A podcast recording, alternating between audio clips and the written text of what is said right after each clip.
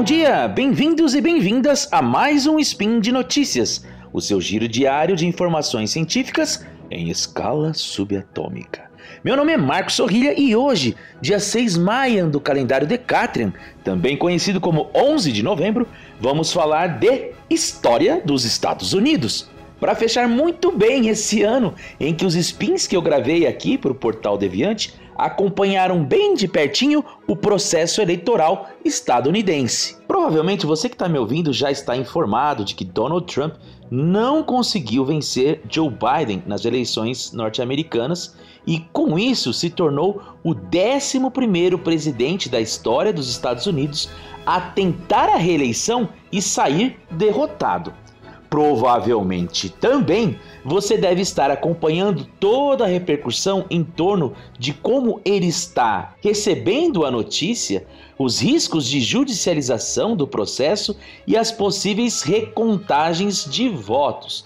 Pelo menos enquanto eu estou gravando esse spin para vocês, é só sobre isso que se fala. Bom, mas no spin de hoje eu vou contar para vocês quem foi o primeiro presidente dos Estados Unidos a perder uma reeleição e qual foi a sua reação diante do fato. Mas antes, roda a vinheta!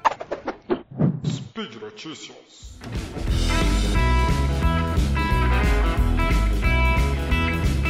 Olá, eu sou Marcelo Washington e estou aqui para lembrar você que esse spin é um apoio da Promobit a Promobit, para quem não sabe, é uma comunidade de pessoas reais que encontram e compartilham as melhores ofertas da internet.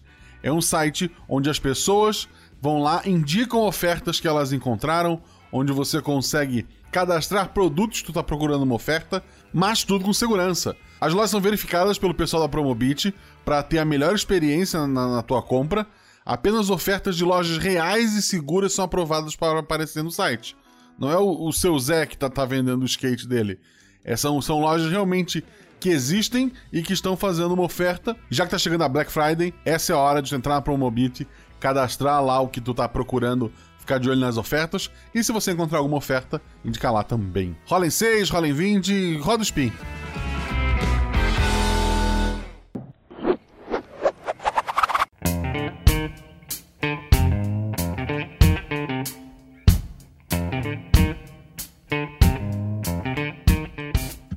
Presidente da República dos Estados Unidos foi George Washington, eleito em 1788 e reeleito em 1792, quase que por aclamação. O processo eleitoral ocorreu, mas foi apenas formal.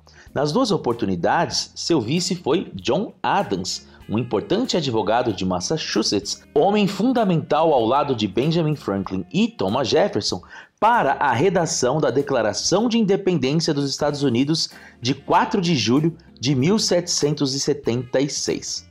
Durante o segundo mandato de Washington, o seu gabinete rachou e Thomas Jefferson, secretário de Estado, abandonou o governo e resolveu fundar um partido chamado de Democrata Republicano. Por isso, na eleição de 1796, John Adams seria o candidato da situação concorrendo pelo Partido Federalista, enquanto Jefferson seria o candidato da oposição.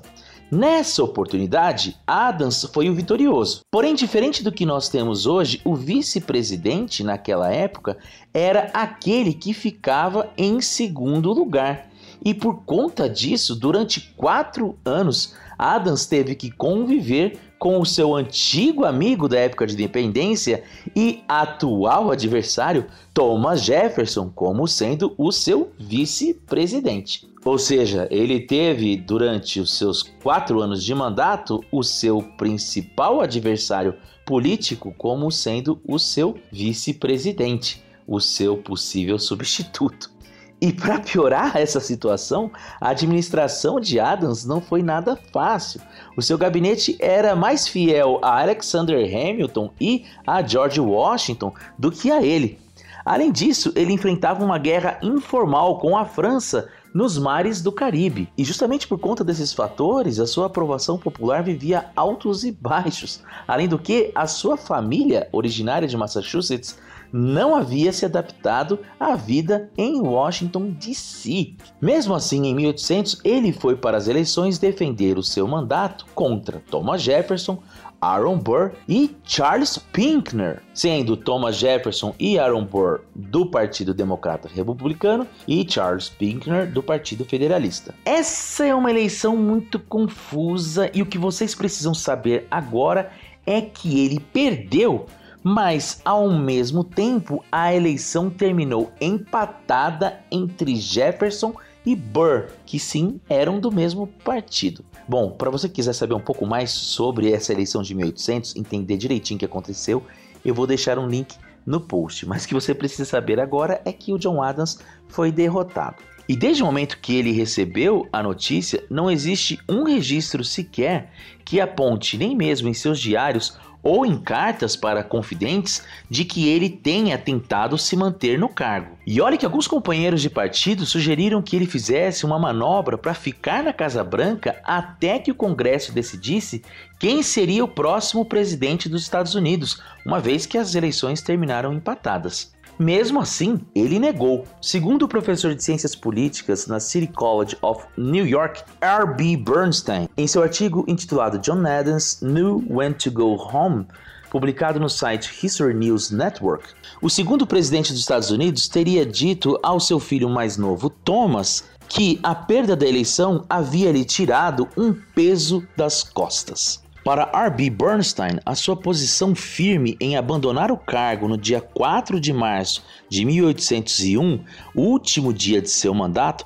foi fundamental para apressar a decisão do Congresso em nomear Jefferson como o terceiro presidente dos Estados Unidos, decretando então o fim do desempate nas eleições de 1800. E assim, no dia 4 de março, às 4 da manhã, Adams entrou em uma charrete para uma viagem que duraria 20 dias até chegar em Quincy, no Massachusetts, onde viveria até o dia 4 de julho de 1826. Isso mesmo, ele morreu na data da comemoração dos 50 anos da independência dos Estados Unidos. E por incrível que pareça, no mesmo dia em que Thomas Jefferson, seu antigo rival, Afinal de contas, depois de 1808, ao final do mandato de Thomas Jefferson, os dois fizeram as pazes. O fato é que, ao não contestar o resultado das eleições ou tentar ficar no poder, ao segurar os ímpetos de seus companheiros de partido que vislumbravam um golpe,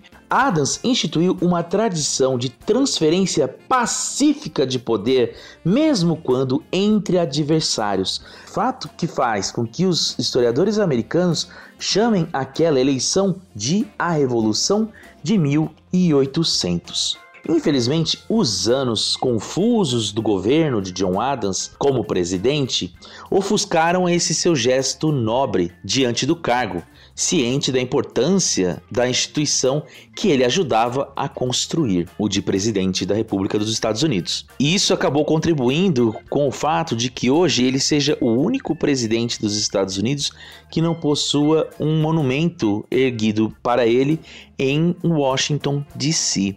Porém, o seu gesto segue sendo monumental e deveria servir de exemplo para os presidentes até os dias de hoje. E por hoje é só. Espero que vocês que estão me ouvindo neste Spin de Notícias já saibam o resultado das eleições estadunidenses. Eu ainda não sei, pelo menos não o eu do passado. E caso tenham gostado da história de John Adams, eu sugiro fortemente que vocês procurem a minissérie feita pela HBO em 2008 e protagonizada por Paul Giamatti, que interpreta brilhantemente o próprio John Adams. Vou lembrar vocês que o link do texto do R.B. Bernstein, assim como um vídeo que explica as eleições de 1800, serão postados em forma de link no post deste spin. Se você for atrás dos links, aproveite para deixar um comentário. Pode ser elogio, crítica ou um meme predileto. Lembro ainda que esse podcast só é possível acontecer por conta de seu apoio no patronato do SciCast, tanto no Patreon, no Padrim e no PicPay. E então é isso, um grande abraço e até amanhã com mais um Spin de Notícias. Tchau, tchau!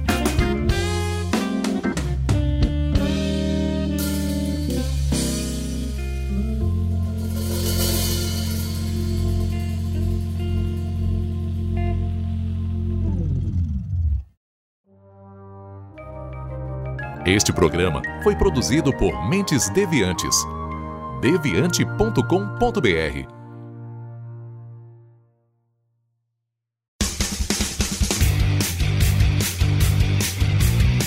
Cortes, edição de podcast.